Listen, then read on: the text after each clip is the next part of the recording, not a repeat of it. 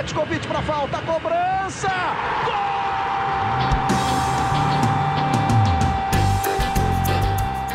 Está entrando no ar o podcast Sabe de quem?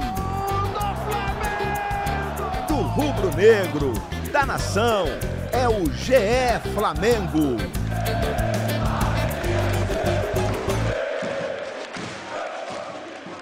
Tá ficando chato, mas você que é líder, tá de novo você é líder, você que terminou o turno como líder, sinta-se em casa aqui no GE Flamengo, episódio 13, e com o retorno, o retorno de Caê Mota, agora um homem casado, muito mais sério, já tá na cara aqui, Caê, muito bem-vindo de volta, tá feliz, tá radiante? Feliz, radiante, agora é, aquela música que você conhece muito bem. Hum, lá vem. O cachaceiro virou um homem de família. Bonito. E saí para casar com o Flamengo líder, volto com o Flamengo líder e com vantagem agora, né? Então, pro pessoal que acompanha aqui o podcast, o pessoal tá, tá mais feliz que eu, no mínimo igual, né? E você já foi liberado muito rápido pela patroa, Ah, né? mas ela tá acompanhando aqui. Ou já, ela não tá te aguentando com pouco tempo de casamento, ou é uma pessoa muito do bem. Não, porque ela gosta de correr ali no aterro do Flamengo, a Sim. gente mora ali, me ouvindo falar nos ouvidos dela. Meu Deus, meu o Deus. podcast, ela falou: ah, vai lá gravar o podcast, depois volta correndo pra mim. É isso, Caê foi embora líder, voltou líder, e quem tá aqui líder comigo também é Janir Júnior. Janir, um prazer estar com, tá de volta aqui contigo, tudo bem? Tudo bem, prazerzão. Tá de volta, cair aí. Um homem sério, né? Muito, é muito, né? Muito sério. Já percebeu mudanças? A gente percebeu mudanças nele aqui Pô, já. o cara tá bronzeado pra É. caramba, né? Foi Tá. em Cancún casar, parece, né? Tem aquele negócio que depois que casa o cara meio que se larga, engorda. Vamos ver ele, né? Se vai se tratar, né? Voltei das férias mais magro, a calça tá caindo. Tá, pô, fininho.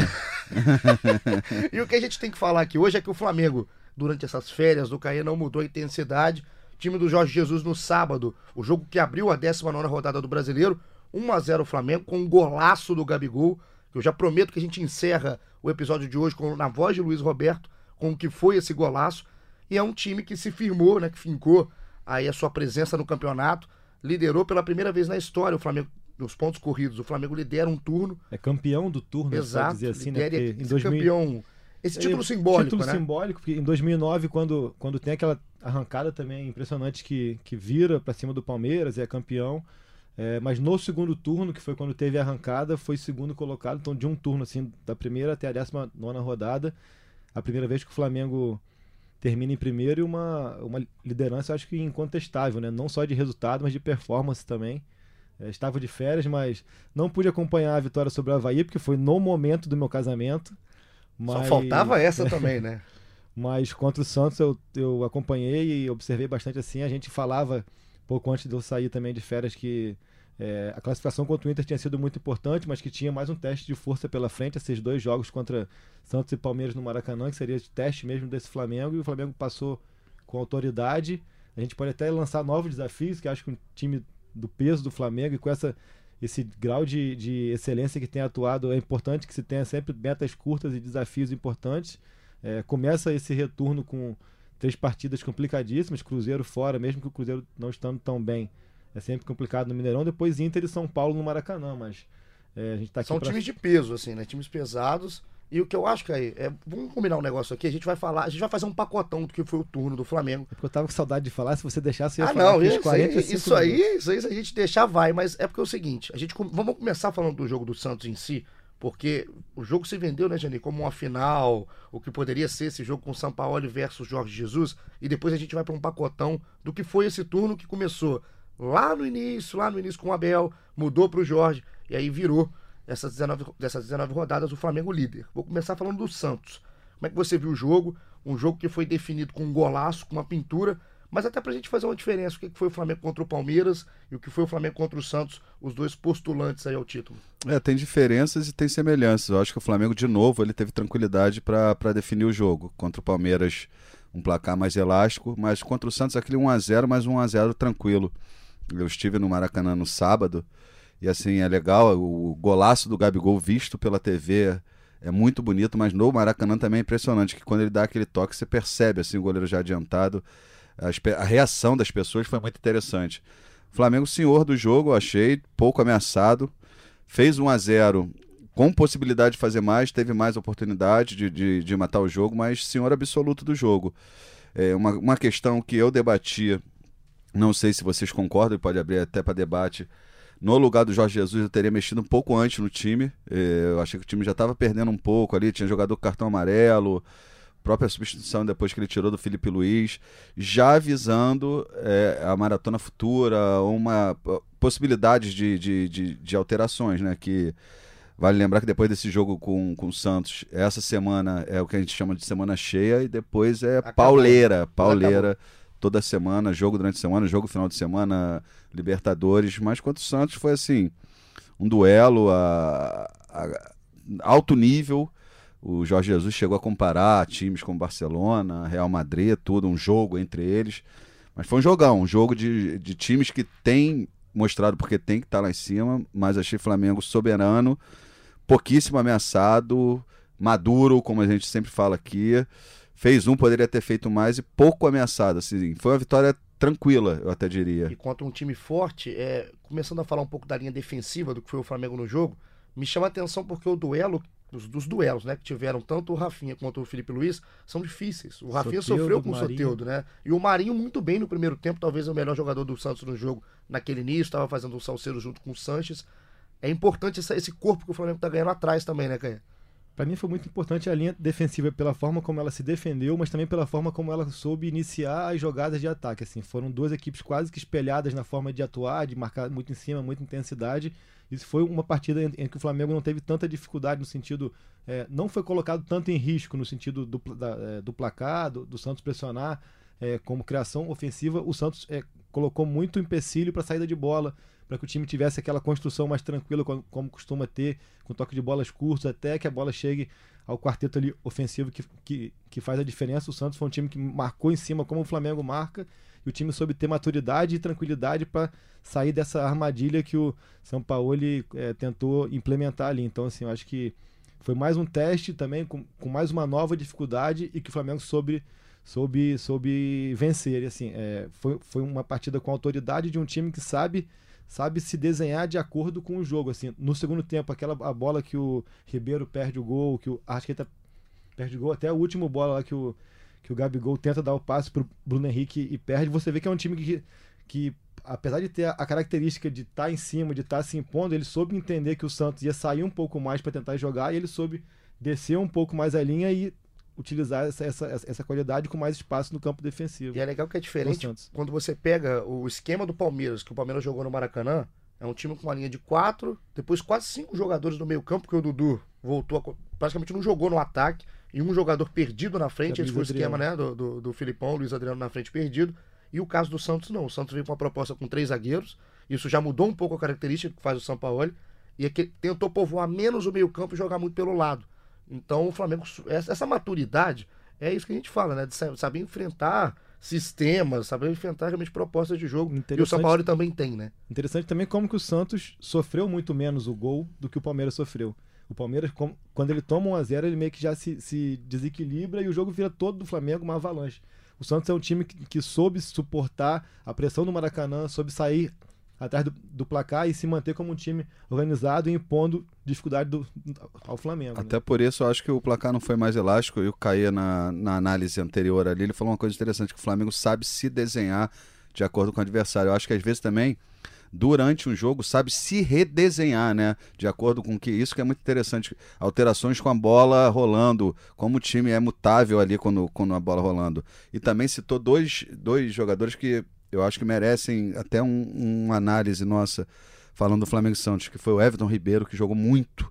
Eu achei assim, eh, não tem aquela explosão, mas tem aquele lance também que Joga ele demais. né? joga demais, Ele é joga nojento. A ele é um facilidade com que ele dribla e que ele cola É, a bola no exato, pé, é exato. impressionante. Nojento. Foi esse jogador que o Caê citou de um lance e o outro que dessa vez eu achei que sofreu de um efeito que volta e meia a gente fala que é o efeito vagalume, é o Arrascaeta. Sim. A Arrascaeta teve um pouco abaixo, vinha até no. Como a gente eh, tá acompanhando atuações alto O níveis. sarrafo tá muito no alto, né? Exato, exato. Mas eu achei que ele deu e era um dos jogadores que talvez pudesse ter sido substituído antes. E agora, a questão de substituição. A gente está falando aqui de praticamente um mundo de maravilhas do Flamengo atualmente. É, são muito mais pontos para a gente elogiar do que para criticar. Inclusive a crítica é em cima de análise, né? Que a gente tem que ver dentro do jogo. Mas olhando para o banco, quando o Jani falava aqui da substituição, eu também acho que o Flamengo caiu um pouco o ritmo na segunda metade ali do segundo tempo. E demorou um pouco. O Jorge não sei se foi demora ou realmente se ele olha para o banco e vê uma diferença muito grande do titular para o reserva. Eu vou confessar, quando a gente olha, pelo menos quando eu olho o Flamengo no jogo contra o Santos e olho o banco, entro no Globoesporte.com e vejo o banco do Flamengo à disposição, é, é muito complicado, porque eu não vejo o Berrio entendendo é, é, as formações, as variações do jogo do Jorge Jesus, então cai o ritmo demais. Mesmo se tirar o Everton Ribeiro, tirar o Arrascaeta que estava mal no jogo, o Vitinho ainda não se encaixou nesse sistema. O Flamengo não tem um jogador, eu acho que assim, confiável, hoje confiável, que ele vai falar assim: entra, entra no segundo tempo, não deixa a peteca cair na frente, enfim. Vocês também veem carência do Flamengo no banco? A diferença técnica é muito grande, assim, mas eu acho que é, um exemplo, voltar um pouco lá atrás, é o jogo contra o Ceará, que a gente vê que essa diferença técnica ela, ela passa a ser minimizada quando o coletivo está muito bem ajustado e está. Então, assim, é, jogadores que eu concordo contigo que não tem uma percepção, uma leitura de jogo tão grande quanto outros, como o Berri, se, se tu comparasse, tira o, Arrascaeta ou o Ribeiro e bota o Berri, a disparidade técnica de leitura de jogo, de qualidade é muito grande, mas ele entra num sistema onde ele consegue ser útil de outras maneiras, seja com a velocidade, seja com a simplicidade. Eu acho importante que o Jesus também comece a buscar alternativas, é, porque com a maratona de jogos, seja por suspensão, seja novas lesões, ou até por poupar, ele vai precisar buscar novas opções. Não sei se ele, se ele vai querer. Uma condição ali que, que preocupa muito a todos é se por acaso perder o Gerson, ou por lesão ou suspensão. Como que ele vai fazer? Imagino que o caminho natural seria você avançar o Arão e ocupar ali a função de, de primeiro volante. Aí tem Pires da Mota, que ainda não é muito unanimidade. Aí tem a opção de, de repente, colocar o Felipe Luiz ali, botar o René, ou botar o Rodrigo Caio, botar o Túlio, enfim. São coisas que com certeza ele já está pensando, porque com a maratona de, de jogos, esse, esse, esse time titular do 1 ao 11, que hoje é, é, decorado, uma hora ele vai começar a fraquejar, ele vai ter que ser um pouco mais é, alterado e, e, precisa ter a confiança que você mesmo falou. Ah, quando você olha para o banco, não tem tanta confiança assim no que fazer, no que mudar. Essa confiança não, não pode ser levada para os últimos meses do ano. quando é, você eu, E a confiança só vai adquirir no jogo. Só que aí ele fica numa sinuca de bico. 1 a 0 contra o Santos. É. Ah, vou mexer. Eu tenho que dar ritmo, eu tenho que ver uma formação nova. Mas e aí? De repente coloco, não dá certo, toma o gol. É, é um negócio complicado. É por isso que eu acho que até a demora é um pouco justificável. Porque uma coisa é o Berril entrar no time contra o Ceará. O Ceará tem um, um, estilo de jogo, mas uma proposta técnica muito abaixo do Santos e também até proposta mesmo de jogo. O Santos hoje é um time muito mais encaixado que o Ceará e é mais tranquilo você rodar jogadores claro. quando o seu adversário não te dá tanto trabalho. Mas quando você pega um time do Santos, o próprio time do Palmeiras que a gente estava falando quando enfrentou o Flamengo, numa espiral técnica, já com o Filipão os frangalhos, quando você pega esse time encaixado, é mais complicado você usar o banco que você tem se o banco não te atende, né? Mas o Flamengo é um time cada vez mais senhor de si. Desculpa, Jani. Nada. É, é um time cada vez mais senhor de si. E um time que tem a autoconfiança que, ao que me parece, o Flamengo está construindo, ele, ele, ele toma suas atitudes, suas ações muito mais voltada é, para si próprio do que pelo outro. Então, acho que o Flamengo tá, tá, está construindo uma maturidade e, e, uma coletividade que, seja contra o Ceará ou seja contra o Santos, ele sabe o que fazer. Concorda? Concordo, e aí, é, nessa maturidade, nessa confiança, tudo, tu bota um jogador ali que ele vai junto. Eu queria só dar um adendo que a gente falou sobre substituição, sobre banco. Berrio atropelou o Vitinho, né, com Jesus. Atropelou o Vitinho. Impressionante. Disparou, né? Aquela fatiada no final pro Gabigol é dele, não é? É dele. É, é. é, dele. é impressionante, mas é dele. Porque o Vitinho chega no momento, o Abel tentando dar moral pro Vitinho, o Vitinho é, veio, sofreu com alternância para se adaptar, é, vítima de vaias, é um jogador que tem potencial. É, mesmo depois era uma primeira opção, pô, Vitinho, agora o Berrio, daquele jeito dele, corredor. Aquele cavalo, né? Pô, do, atropelou do o Vitinho. E o Vitinho tá conseguindo destruir todos os argumentos, aí no caso que a gente tentava até defendê-lo, assim, é, podia ser por adaptação, depois podia ser por estilo de jogo, depois podia ser é, que com a Abel não funcionava, podia ser volta de lesão, pode ser, ou seja, a, a gente, Acabou, tudo né? que a gente tentava justificar o fato dele não não empolgar já tá passando e eu acho que é, chegou um momento onde só ele pode se ajudar. Eu acho que não é mais caso de técnico, de torcida apoiar, de nada mais. Mas ele tinha um advogado aqui, um amigo nosso aqui, que, pô, chamava ele até de Pelezinho, cara. Nem ele tem mais argumento pro Vitinho. Ele vai ouvir, ele sabe quem é. Até ele desistiu de defender o Vitinho. É a fonte esgotou, essa fonte de, de desculpas, vamos colocar assim pro Vitinho. A verdade que a gente pode colocar é que a gente está chegando aqui em setembro, quase outubro de 2019, e o Vitinho não aconteceu no Flamengo em momento nenhum. E fica esse, esse lamento da torcida pela qualidade que ele tem, é claro, finaliza com as duas pernas, enfim. Mas não aconteceu no Flamengo e está demorando muito para acontecer. Passou mais de um ano, né? Passou mais de um ano. Para a gente terminar o nosso, nosso a nossa análise do jogo do Santos e passar pro Pacotão, que tá muito legal, Pacotão, vou colocar vocês em várias frias. Gabigol. Fala além do gol. Posso ter um momento ego antes? Eu adoro esse momento. ego. Vamos?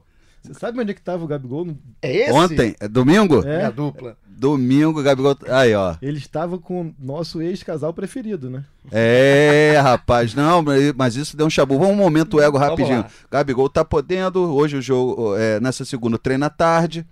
Treina tarde, né? É, treina tarde.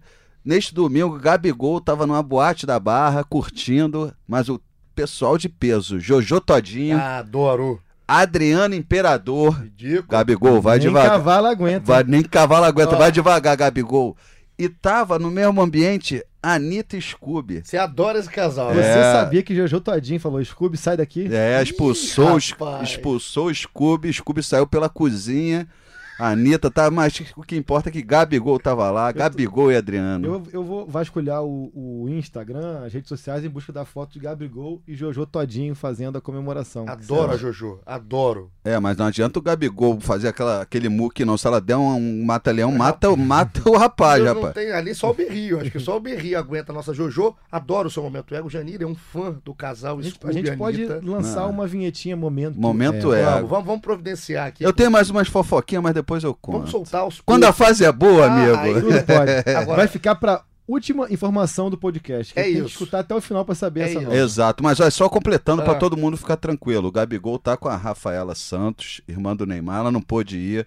Dizem que se comportou, também não vou botar minha mão no fogo, Nosso tá? advogado aqui do Gabigol. Mas falando do, do Gabigol dentro de campo, é impressionante. Eu não sei mais. Eu, cada podcast que eu participo aqui com vocês, eu tento arrumar um adjetivo. A gente fica até a gente fica repetitivo, mas o caso eu não lembro, eh, pegando na minha cabeça a memória agora, não é uma coisa que eu tô estudando, mas eu não lembro de um cara tão identificado com a torcida nos últimos tempos, tanto dentro de campo, quanto na parte do marketing, quanto até na parte de fora de campo, essa dele ir. E que consegue juntar isso tudo com a performance. Exato, Porque às vezes exato. o cara é carismático, o cara se dá bem e tal, o cara, mas não consegue render. Ele, ele não dá brecha pra que ninguém fale nada. É um, um- um turno é, irretocável, se eu não me engano. Foram 16 gols em 15 o jogos. brasileiro Ele exato. já está a três gols de igualar a marca dele no ano passado, quando ele foi artilheiro. Isso é uma coisa impressionante. E eu te confesso que eu estava ali em, em trânsito, né? Terminando a lua de mel, voltando para o Rio de Janeiro. E quando eu vi ali pela rede social, pelo telefone, o gol pela primeira vez, eu pensei, pô, ele foi dar a chapada e foi no meio do gol. Mas não, cara, ele foi, foi consciente e, enfim, é um cara que tá. Um atleta que está se tornando e se mostrando cada vez mais maduro. Tem um- uma filmagem por trás que a gente vê que quando ele domina da bola do Everton Ribeiro, ele já olha o goleiro. Olha isso. E ele olha o goleiro e ele vai olhando, eu acho que pra quem tá chegando, se é o Bruno Henrique, como se fosse pra disfarçar. E quando o zagueiro dá uma brechinha no que o, o- Everson ainda dá um passo a mais pra tentar fechar o ângulo, se ele fo- fosse dar o passe, ele cava ali, perfeito, golaço. Golaço. Eu acho até, você tá falando do poder do Gabigol. O Flamengo deveria até aproveitar ele melhor como, como, Como marketing. marketing, como. Em outro podcast a gente falou da relação com as crianças. É, é, os pais devem ter voltado a sofrer, que ele descoloriu o cabelo de novo. Sim. Os pivetinhos agora tudo vão criança. pintar o cabelo de amarelo. Gabigol, resolve esse O cabelo. Zé não quer, não? O Zé é Não, não, não, É um bom- não, Você não. não acha um bom estilo pro Zé? Não, não, não. Eu vou Para com vou dar isso. ideia pro Zé. Não brinca com isso, não. Tá tão bonitinha a criança. pô. Agora o, legal, o do Gabigol também tem uma cena, né? Esse marketing a gente fala que o Flamengo pode explorar. O próprio Gabigol já explora muito bem. Acaba o jogo, ele tá cantando o hino com a É, torcida. No pós-gol mesmo, ele vem vibrando, Vai vem vibrando. comemorando. Ele tem um jeito que é dele. E uma coisa muito marcante também, assim, o Gabigol, ele nunca escondeu de ninguém que ele é Santista, ele fez a carreira inteira no Santos, ele é ídolo no Santos, e ele respeitou muito a torcida do Flamengo ao não deixar de comemorar. Exato. comemorou, brincou, pra acabar um pouco aquilo de parecer que é desrespeito, nada a ver uma coisa com a outra. Ao término do jogo, ele pega uma camisa do Santos e amarra no pescoço, isso, e isso sim que é demonstrar carinho, gratidão, Essa respeito, questão mas de não comemorar agora é uma grande de uma bobagem. É uma grande né? de uma Grande bobagem. bobagem, não quer é o dizer tal do nada. Jogar pra galera que E é, jogar de- inacreditável. E é de uma forma completamente ignorante. Porque não interessa se você comemorou ou não comemorou, enfim. Só achei que, mais uma vez, ele tem esse jeito também, o amarelo, ele poderia ser É, tá evitado. pendurado agora, né? Gabigol gosta de levar, gosta de fazer gol e gosta de levar um cartão Talvez amarelo. esse seja o asterisco no Gabigol. Sim. Só assim, ele, ele tentar esse jeito controlar um pouco. Eu vi até o Arão no- na hora do jogo tentando tirar o Gabigol em alguns momentos, até no momento do cartão.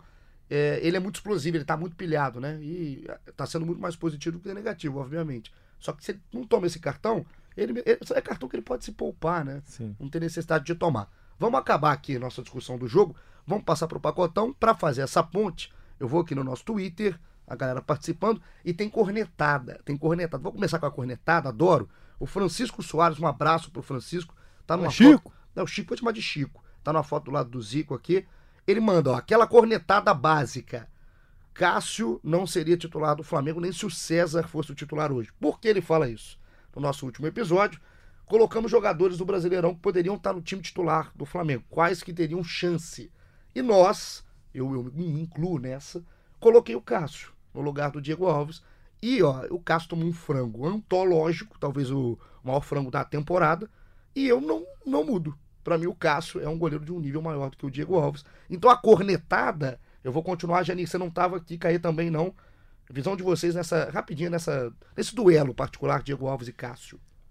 Eu não estava aqui, mas eu concordo com o seu voto. Obrigado. Que, é, já que é um duelo muito direcionado entre Cássio e Diego Alves, vale dizer, isso não quer dizer que não é depreciar o Diego Alves. Óbvio mas eu que acho não, o claro Cássio que não. melhor que o Diego Alves, mais goleiro que o Diego Alves. Não dá para ser oportunista de falar por causa de um lance, uma infelicidade. O Diego Alves também falhou no clássico contra o Botafogo, falhou na derrota para o Bahia, então são coisas que acontecem, mas de modo geral eu não tenho, eu não tenho dúvidas é, em afirmar. A minha opinião é de que entre um e outro eu votaria no, no Cássio também. Também, né, pra nem, prolongar, assina embaixo. Cássio acima de Diego Alves. É aquela dis- discussão. Pra mim, o goleiro, Cássio é melhor. O momento, Diego Alves é melhor. Só que Agora, se botar Cássio e César, eu não sei. Não, aí, Tô brincando, tô aí- aí- aí- Tô brincando, tô querendo pra polêmica, Eu vou polêmica. ligar pro Zé agora. pra ele- Você vai chegar em casa ele já com o cabelo do Gabigol. Não, assina embaixo, Cássio. Cássio. Então vamos lá. Bruno Toledo, Caio, perguntou se a patroa já te liberou. Te mandou um abraço, felicidades ao Quem casal. manda em casa sou eu, rapaz. eu falei, vou lá gravar esse podcast Rapaz, agora. Ela vai, meu 21 amor. minutos de podcast, Caio já vai tomar a primeira chamada. Vamos continuar. Tem uma galera participando. Ó, aqui o, o Nobel Pierre. Nobel? Nobel. Nobel Pierre. Fiquei sabendo de uma possível contratação da joia do Vasco Thales. O Globoesporte.com noticiou. A gente aqui sempre em cima do negócio. Perguntou se seria um bom investimento e o que, que é isso? Se isso realmente aconteceu, como é que foi, Jani? É, ele tá um pouco afoito aí. Não é uma possível contratação. O, pra clu- Bastidores, né? Isso, bastidores. Para clubes do, do Brasil, a multa do, do, do Thales é bem baixa para os valores do futebol, 12 milhões. E teria chegado ao Flamengo essa informação. Os agentes garantem que não foram eles próprios os atuais responsáveis pelo Thales. O pessoal do Flamengo também não, com- não comenta publicamente, mas uma coisa é fato. É, eu acho o Thales um grande jogador.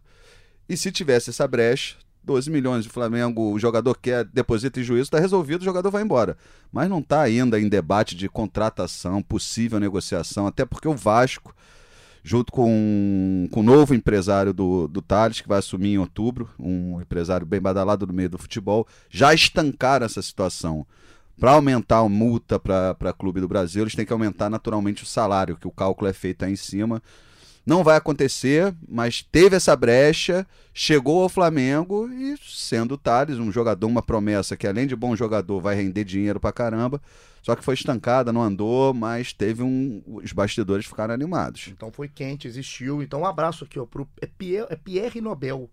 Ele é, de assim, Caicó, e é do bom a Rio Grande gente, do Norte. a gente até, já que nesse bate-papo também com o nosso leitor, com o nosso internauta, dizer assim, ter um cuidado também na, na compreensão do texto, em ler o texto inteiro, não só a matéria, entender o que aconteceu e tudo mais. Exato. Porque a gente não vende ilusão, não é dizer que vai vir o que está negociando. A gente, é, o Janir e o Fred contaram um O que episódio aconteceu, né? e que fique bem É, claro. ali a, a história do Thales cresce, até o pessoal, ah, tem que envolver o Flamengo para crescer. Não, é, o Flamengo estava envolvido.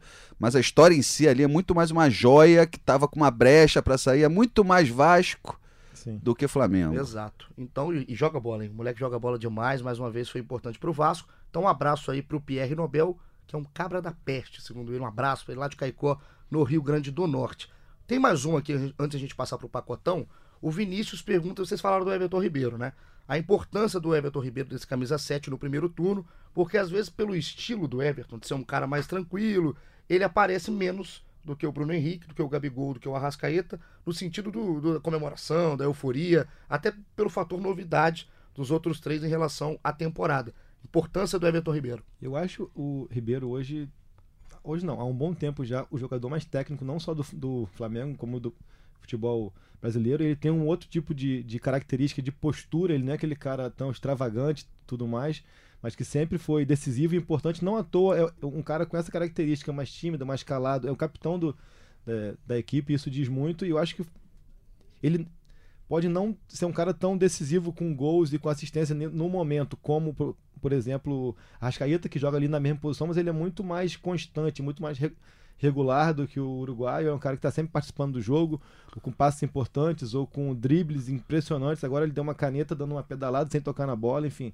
eu é eu um fiquei cara- tonto nesse eu acho que ele é um cara. é, é, hoje ele é uma referência técnica do elenco e tê-lo ali dá um suporte, uma tranquilidade para que Gabigol, Arrascaeta, Bruno Henrique e outros caras possam é, render tanto sem ter aquela obrigação de fazer a diferença. Enfim, nem sei se tu conseguir me fazer compreender muito bem, mas é nesse sentido. Assim, eu acho que ele é uma referência técnica no campo. Eu Acho que ele, como capitão, é muito mais uma liderança técnica do que aquele cara que grita, que, que chia, que bagunça, mas é um cara que. É, ele é o cérebro da equipe, para mim. Hoje ele é o cara que consegue é, tornar o Flamengo um time tão é, é, autossuficiente como ele é. E às vezes, por ter um estilo mais sóbrio, você nota que ele é mais tranquilo, não é, não é que você pega, vê o Bruno Henrique dando aquelas disparadas, o Gabigol fazendo aquelas coisas.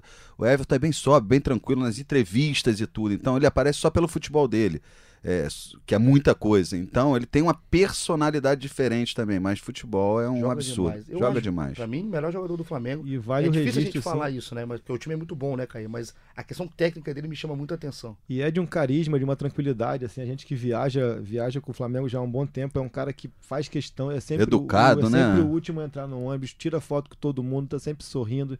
Um cara que merece todo o sucesso. E esses dias eu, eu tava até pensando assim, a carreira do Everton Ribeiro, ele é bicampeão brasileiro como craque do campeonato, que não é pouca coisa, eu acho que pouquíssimos jogadores conseguiram isso, ainda mais em sequência. Ele lidera hoje o campeonato como um dos um, dois destaques, talvez no fim do ano possa não ser eleito o craque, até de repente por esse perfil dele, mas como capitão e tudo mais, enfim, é um cara que às vezes até por esse perfil low profile dele, é, a gente esquece quando fala dos grandes craques que passaram no futebol nacional, mas a carreira dele tem desenhado uma carreira muito importante e muito marcante no futebol nacional. É o cara do Flamengo, então, o nosso Everton Ribeiro. Agora vamos pro pacotão. O pacotão vai ser legal, porque se você não se lembra, você que hoje está comemorando que você é líder do brasileiro, enfim, essa trajetória começou no dia 27 de abril, no Maracanã. Flamengo 3 a 1 contra o Cruzeiro, gols de Gabigol e Bruno Henrique naquela ocasião. E agora acabou o primeiro turno contra o Santos no sábado, o 1 a 0 gol do Gabigol. Vou fazer várias perguntas aqui, é realmente pra gente É, Ping-pong jogo rápido, diria Jô Soares. Exato. Craque do Flamengo no campeonato, quem? Rascaeta. Gabigol. Agora se defendam, que eu vou, eu vou votar. Mas por que, Gabigol? Pelos gols. Por tudo que a gente falou? Tudo que a gente falou. Craque no sentido do bola na rede, futebol é bola na rede e o número de vitórias que ele deu pro Flamengo. Fechou. Caia? Eu sou um cara que eu sou muito fã desse cara que é o. o Caê tá falando da Rascaeta pra me ferrar do novo Zico. Novo Zico. Não, eu, eu sou fã do, muito desses caras que chamam de playmaker, assim, que é o cara que, que dá passe, que dá assistência, e ele mais do que, do que até na época do Cruzeiro, ele tem conseguido dar passes, assistências, e ele tem feito gols, gol de bicicleta, enfim, vários golaços. Eu acho que ele é um cara que, que foi muito importante para dar esse salto de qualidade do Flamengo que faltava tanto no ano passado ali, que em outras situações, e também em 2017, enfim, eu acho que ele é o cara que. Ele é esse cara, ele é o cérebro, ele é o novo Zico. Olha aí, olha aí. Esse tweet, esse tweet que é imortal, não vamos deixar morrer nunca. Eu vou com o Caí. Acho que o Arrascaeta é o craque e o Gabigol é o cara. O Arrascaeta, o Arrascaeta pra mim é o craque. E eu queria fazer só uma menção honrosa. E o né? bom do Flamengo, desculpa, o Paulinho, é que é isso. É, o Flamengo a gente tava falando do Ribeiro, tá falando do Rascaeta, tá falando do Gabigol. É um time que não é refém de ninguém. E isso é muito importante. E a- essa questão de, de- do quanto o time é bom, né? Como é que o time tem tanta peça boa? Eu queria fazer uma menção honrosa a um cara que, se continuar jogando o que tá jogando, é o Gerson.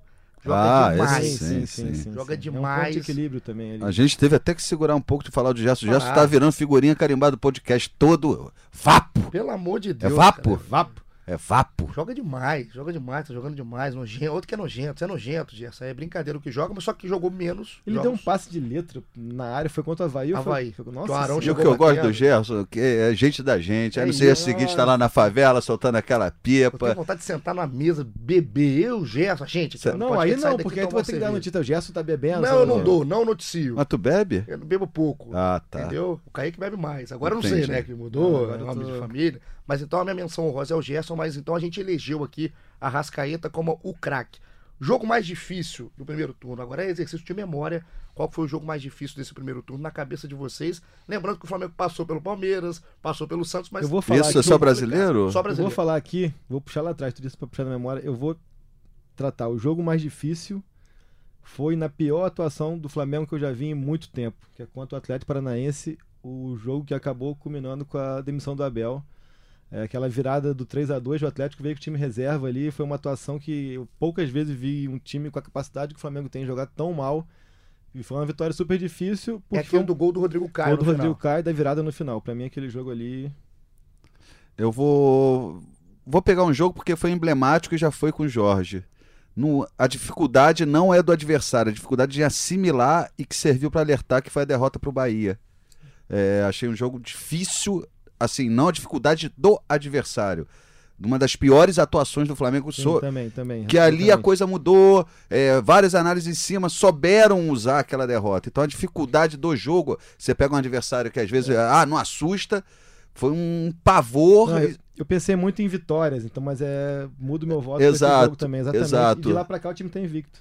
Ex- ah, eu não sabia disso. Então, a dificuldade desse jogo é como um todo. De análise, de atuação, de, de tudo, e que deu, deu uma virada de chave. De não deixar que aquela derrota, é, aquele atropelamento atrapalhasse a sequência. né? Exatamente. Concordo. Esse aí, é- é, esse 3x0 do Bahia foi impactante demais, né? E o Flamengo não conseguiu jogar contra o adversário que não era pra ser tão difícil. O Ba- Bahia tem um time muito certinho. Mas o Bahia. Não à toa tá ali brigando pelos Exato, 16. né? virou, é- virou um monstro pro Flamengo nesse jogo e acabou mudando aí os rumos do Flamengo. Então o Flamengo hoje é líder, passou por esse calvário contra o Bahia, colocamos como o jogo mais difícil. Agora, qual o pior jogo do Flamengo? Qual jogo que o Flamengo jogou pior? Ah, então É, eu, vou, eu vou juntar. É, o meu voto vai ser igual. Não, meu voto vai ser esse do Atlético Paranaense pra mim. É, eu continuo com o Bahia Eu também. tenho um outro. Eu tenho o Fla-Flu. Um 0x0, Flamengo e Fluminense antes da Copa América. Que foi o único jogo no Maracanã que o Flamengo não venceu, mas não era o mandante. Exato, exato. Agora, esse jogo o Flamengo jogou muito mal. Muito mal. O, o Diego Alves faz ótimas defesas. 0x0 foi bom resultado. Exato, o Flamengo jogou mal contra o time de garotos, todo, todo remendado, o time do Fluminense, o Flamengo não conseguiu jogar. Acho que foi o jogo que o Flamengo menos conseguiu jogar no campeonato, tirando o jogo contra o Bahia, que a gente coloca é, como o mais difícil Uhum. nessa trajetória de 19 jogos. Decepção, quem que foi a decepção no Flamengo individual? Vitinho, né? Não tem como. É, de, num geral, É, no geral, um jogador que te- tenha sido a, a eu acho que acaba que a decepção ficou fora das quatro linhas. Eu iria de Abel. Abel, Pode bom, ser o técnico? Ótimo. Bem, bom, ótimo. bom voto também. Foi ótimo voto, É. ótimo voto.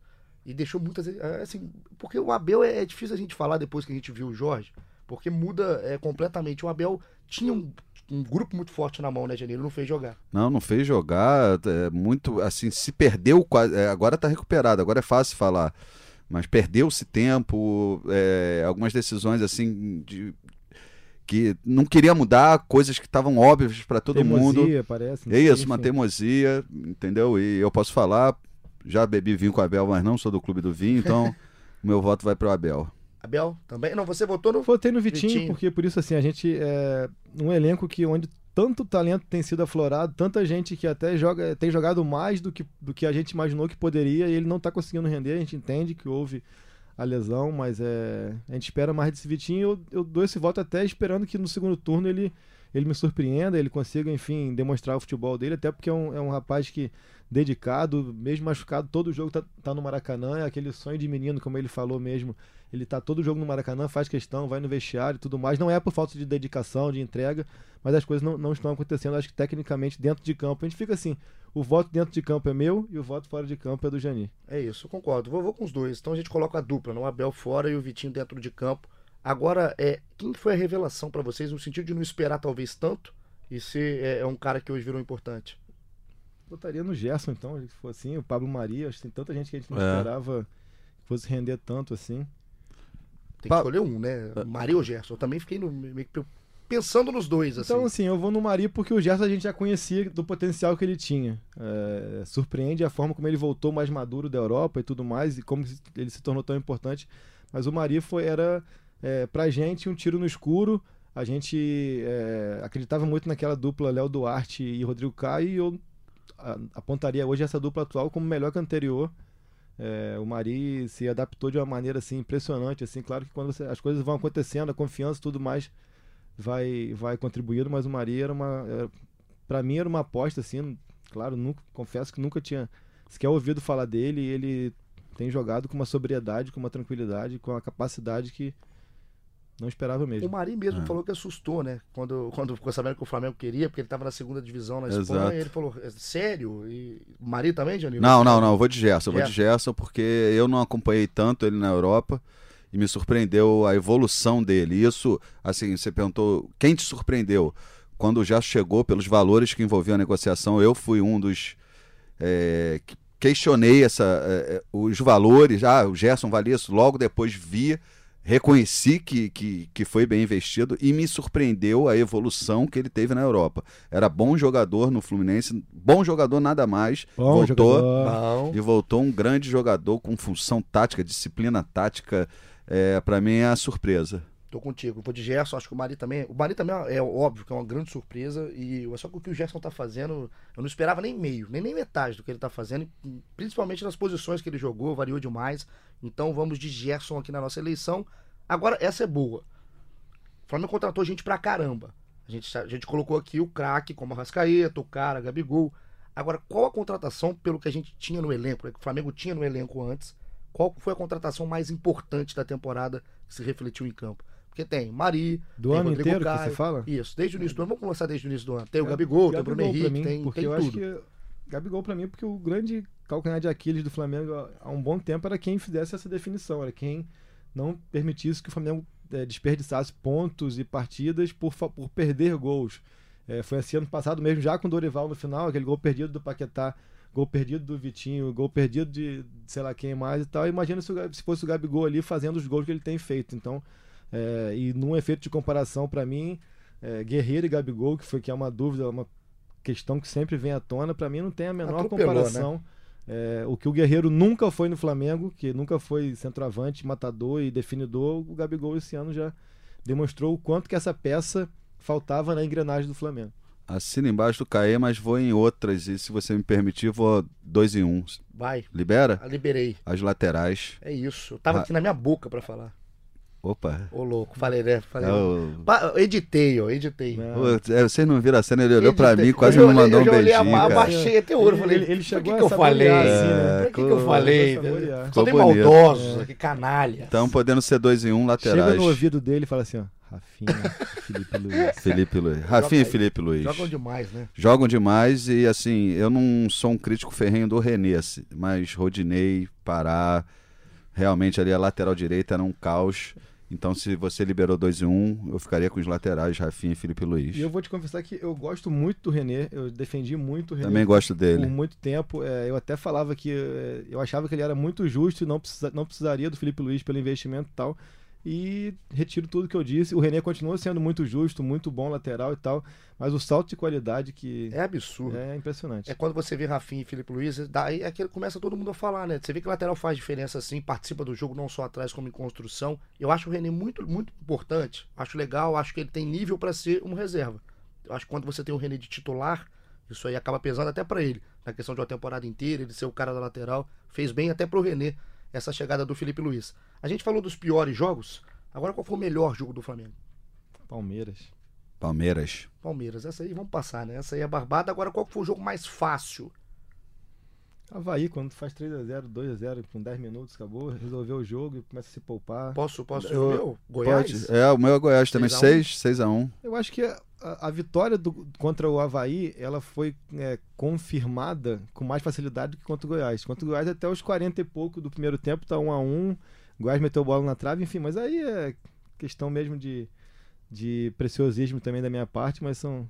O Flamengo também é uma coisa que o Flamengo não tinha e que esse ano tem demonstrado. E, e tudo isso é, colabora e se une para que, que a gente que acompanha o dia a dia acredite sim que o Flamengo vai, vai dar uma continuidade até um possível título brasileiro. Porque assim, o Flamengo de outros anos, mesmo com, uma, com muita força técnica, o elenco forte e tudo mais, ele tinha dificuldade de ganhar partidas. assim Mesmo que fosse contra um lanterna e tudo mais, era sempre um esforço e é sofrido e difícil. Tinha sempre aquele jogo que, que o torcedor ia pro jogo falando, hum, é esse, esse, vai- esse vai dar merda. E aí, não dá, aí É, não tá dando. que né? a gente até brinca. Esse vai dar flamengada. É, É, vai o flamengar. cenário da tragédia. E aí, por enquanto, o Flamengo não teve essa tragédia. Talvez o Bahia fora tenha sido realmente o jogo que mudou Exato. um pouco essa, essa curva. Vamos chegando aqui pro final, a gente tem só mais algumas. O golaço.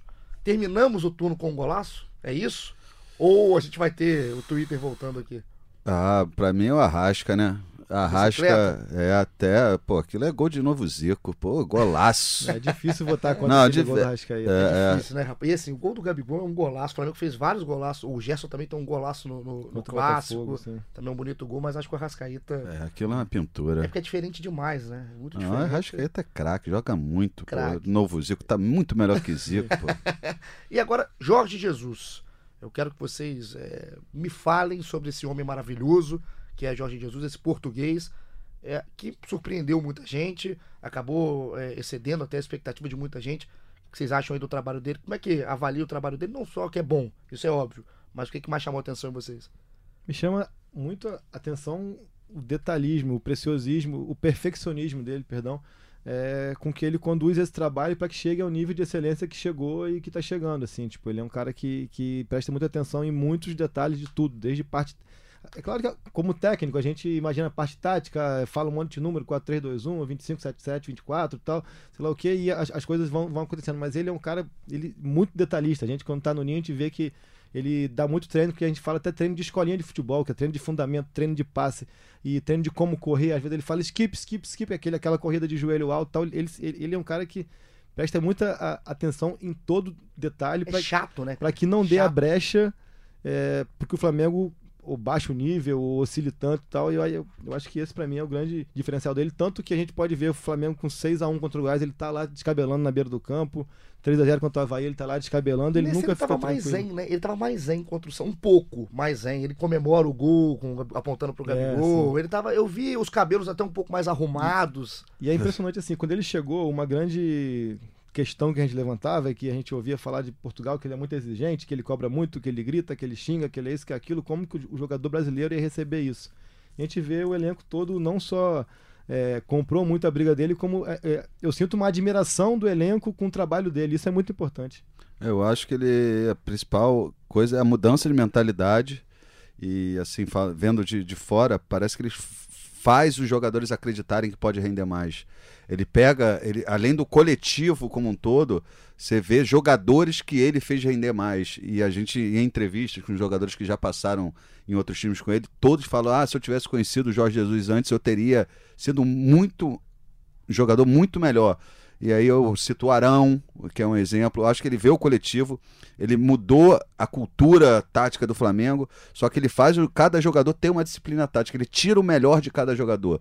Jogador que ali, o Arão, que no finalzinho do Abel já estava um pouco menos pior. Pô, hoje é um jogador quase imprescindível para o time. Eu acho que ele forma o jogador como um jogador, assim, o atleta faz o cara viver. Antigamente a gente via no ninho, o jogador chega, fica uma hora no Sim, ninho, toma banho e vai embora correndo, toalha seca. A gente Só chama até de acabou, toalha né? seca. Acabou. Não, hoje em dia senta, vê vídeo, vive o dia a dia do ninho, vive o dia a dia do clube, Faz refeição lá, tem que Faz passar o dedinho na refeição. saída, dedinho na entrada. passa o dedo, entendeu? Vive o clube. É um, um- ele, tá, ele ganha muito bem pro Flamengo, então ele tem que dar o retorno ao Flamengo. Então é uma mentalidade toda que ele mudou com os berros dele, com o jeito dele e uma cultura, uma cultura nova que está sendo bem assimilada e confesso que em algum momento antes temi que não fosse. Está sendo bem assimilado, então ele vem com uma mudança cultural que é do treino, como o Caí falou, até fora das quatro linhas, até no dia a dia do ninho. É uma mudança bem interessante. E ele junto A gente com... consegue ver uma coisa que é diferente do que historicamente vem o Flamengo. Eu cu- cubro o clube já há 10 anos, Jani, cobriu 85 anos e tal, conhece até muito mais que eu. É, eu não sinto um clima de oba-oba. Eu sinto um clima de muita confiança até da torcida, mas eu não sinto oba-oba, aquilo assim, ah, vamos relaxar porque já é nosso e tudo mais e tal. E isso é, eu acho que parte muito dele também. E o, o que o Janir falou em entrevista pra gente, pro Thiago Lima, pro Fred pro Edson Viana, ele falou: se eu, jogador, Jorge Jesus, tivesse encontrado um técnico Jorge Jesus, eu ia ser muito melhor do que eu fui. É isso que eu gosto nele, personalidade, fala mesmo, é um cara que chama a torcida e ele entende muito futebol brasileiro, né? É um cara que não veio cair de paraquedas aqui no Brasil, ele estudou, ele sabe muito do Flamengo, ele sabe levantar moral de torcida. Então, nota 10 pro Jorge Jesus até agora, por enquanto líder do brasileiro, e é isso que a torcida do Flamengo espera pra gente terminar. Vamos chegando ao fim do nosso 13 terceiro episódio, já agradecendo o Janir e Caê. Nosso trio é bom, né? A gente é um bom trio, assim. Tu é o único solteiro, hein? É, vai, vai se perdurar um pouco ainda, porque eu tô em boa fase. Olha, rapaz, olha o destino. Aí, rapaz, eu tô Hoje tem, hoje tem gol do Igor Gol. Então, eu tô, tô mais tranquilo, eu tô tranquilo com a minha solteirice, mas eu queria terminar falando sobre a torcida do Flamengo. O Flamengo é, é invicto em casa, né? Como mandante, o Flamengo não perdeu, ganhou tudo em casa. E esse casamento tá muito perfeito no momento, né? O Flamengo bate recorde de público, tem média de público a maior do campeonato, vai esgotando ingresso atrás, jogo atrás de jogo. Só pra gente terminar e fazer. Que- o que tem mais aqui de tweet também, de mensagem, é que eu quero ingresso pro jogo contra o Grêmio e tudo mais e tal. O pessoal acha que a gente é cambista e tudo, é, né? Exatamente. Gente- é bom lembrar que também, galera, a gente não tem acesso a isso. Mesmo que tivesse também, acho que o clube teve um trabalho tão, tão longo até conseguir chegar ao estágio atual que tem de sócio torcedor. Então é, é justo e a gente entende também que o clube tem que valorizar o pessoal que é sócio. É, então só não, não adianta mandar mensagem no Instagram, no Twitter pedindo ingresso, porque é, O que adianta é receber os elogios que a torcida do Flamengo, né, Janir? Dessa vez, é, o Flamengo já teve momentos que teve uns ruídos com a torcida, não só pelo time, mas também os estádios não estavam tão cheios. E outros momentos, bem o lá atrás. comportamento da torcida É isso, sido É diferente. isso. Comportamento e quando você está no Maracanã, a reação, as pessoas, eh, você vê pessoas chorando que falam que não via o time atuando assim Sim, desde a década de 80, é, a confiança. Aquele clima de apreensão, de tensão, aquilo assim, É. como Ih, a gente vê aqui, lotou e tem tudo pra dar merda tal. Hoje em dia a gente não sente mais isso. O torcedor vai ao estádio com prazer de ver o time jogar. Ganhar é do jogo, tá ganhando, mas é uma união aí que, no caso do Flamengo, quando une, fica difícil, fica, chato, complicado. né? Fica bem chato. Então a gente vai terminando E aqui agora com esse são, afago. são mais torcida- 10 jogos no Maracanã, né? 30 pontos. Se, se o Flamengo conseguir cumprir essa meta, aí já chega. Eu sei que desde hoje eu tô já vendo um vídeo do Ronaldinho no Twitter pipocando, sabe qual é? Estão deixando a gente Sonhar. sonhar! Estão deixando a gente Ah. sonhar! Esse vídeo aí já tá pipocando pra caramba. E aí, assim, nesse clima, a gente tem. Aliás, a gente vai terminar antes de colocar Luiz Roberto pra falar. A gente prometeu mais um momento ego lá no Ah, início. é. Qual que é o seu novo momento ego, Janine? Você tem mais pra falar aqui pra gente? Que você prometeu. Prometeu. E Prometeu. eu já fiz o. Para, para, para, para, para, para, para. Exato. Faz o seguinte, faz o seguinte, a gente deixa pro próximo. Olha, olha. Isso, isso Não aí, saia daí. Não saia daí. Favorite aí o podcast GE Flamengo e na próxima vai ter momento. O. Janir acabou de explorar o nosso ouvinte. Explorou, segurou até o final. Mas já tiveram uns, um, Não, ótimo. Scooby, o Anitta, É, o Gabigol. Pô, já foi ótimo Você já, torce né? pelo retorno do Scooby com a Anitta? Não, não, Não. não, dá. O Já casal deu- não tem nada a ver. nada o, a ver. o Scooby tava bom de pegar a onda, né? Nunca mais vi ele surfando, É, cara. acabou, Só acabou. vejo ele tirando onda, pegando onda, que é bom nada. Então a gente termina nesse clima o nosso 13 terceiro episódio. Caê, obrigado, hein? Feliz casamento, seja sempre Agradeça muito a. Janine Dalprac, ela que liberou pra eu vir gravar. Janine, aqui. libere sempre, viu? Um beijo pra vocês, sucesso ao casal, felicidades. Janine, volte sempre. Obrigado, eu tô sempre ali de baixo. Sempre Pai, que falta cara, alguém, me chamam. Não é mais baile, né? O Janir hoje, ele, ele entrou no lugar de outras pessoas, inclusive que a gente coloca o Janir aqui como prioridade, não é mais meu bai. É, também era o Seda, né? Um beijo, você estará aqui. Você estará aqui. O Janir foi um ditador nesse podcast de hoje e te mandou embora aqui da redação pra, só para participar, para estar aqui com a gente. Você gostou? Globoesporte.com/barra podcast. Ouça esse, os anteriores. Procura lá também do rival para você dar uma secada, para você tirar um sarro e continua ligado com a gente. Semana que vem a gente está de importante que volta. pergunta muito quais são as mídias que a gente tá. Vamos lá, além da plataforma do Globo Esporte que eu acabei de colocar. sempre nas matérias vão estar lá Vai- o link, Fica só dar o play ali que vai direto. Você pode dar o play e fechar a tua telinha e correr e Seu tal, que não vai apagar. Tranquilo. E você também pode, pelo seu celular, se for Android ou o iOS, você pode ir no Google Podcast ou Apple Podcast. Show você baixa, baixa o episódio, baixa tudo e vai ficar ligado com a gente. Continua também no globoesporte.com.br Flamengo. Todas as notícias. Flamengo e quem? Cruzeiro é que dia? Meio Cruzeiro, sábado, 5 da tarde. Cinco vai da lembrar tarde. até aproveitou, deu a deixa. Vai ser em BH. O Flamengo vai fazer uma ação. é, não é social, é de vida saudável e tal. O Flamengo vai fazer uma corrida no Maracanã. Ação Uma vida corrida- saudável. É uma corrida de, de 3 e de 5 quilômetros que se encerra dentro do gramado do Maracanã. E antes da largada da corrida, o Flamengo vai mostrar o jogo no Maracanã. Não sei ainda se é no telão do estádio ou se é lá fora, imagino que seja ali fora, o chamado Parque da Bola, mas o Flamengo vai fazer essa ação Vai no correr? fim de semana.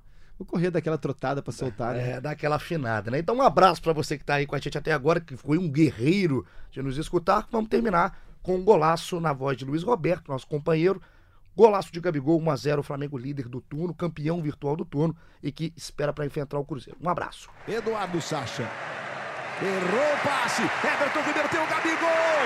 Bola pra ele. Gabriel recebe. Vai pra cima da marcação. Gustavo chegou de pé esquerdo por cobertura. Golaço!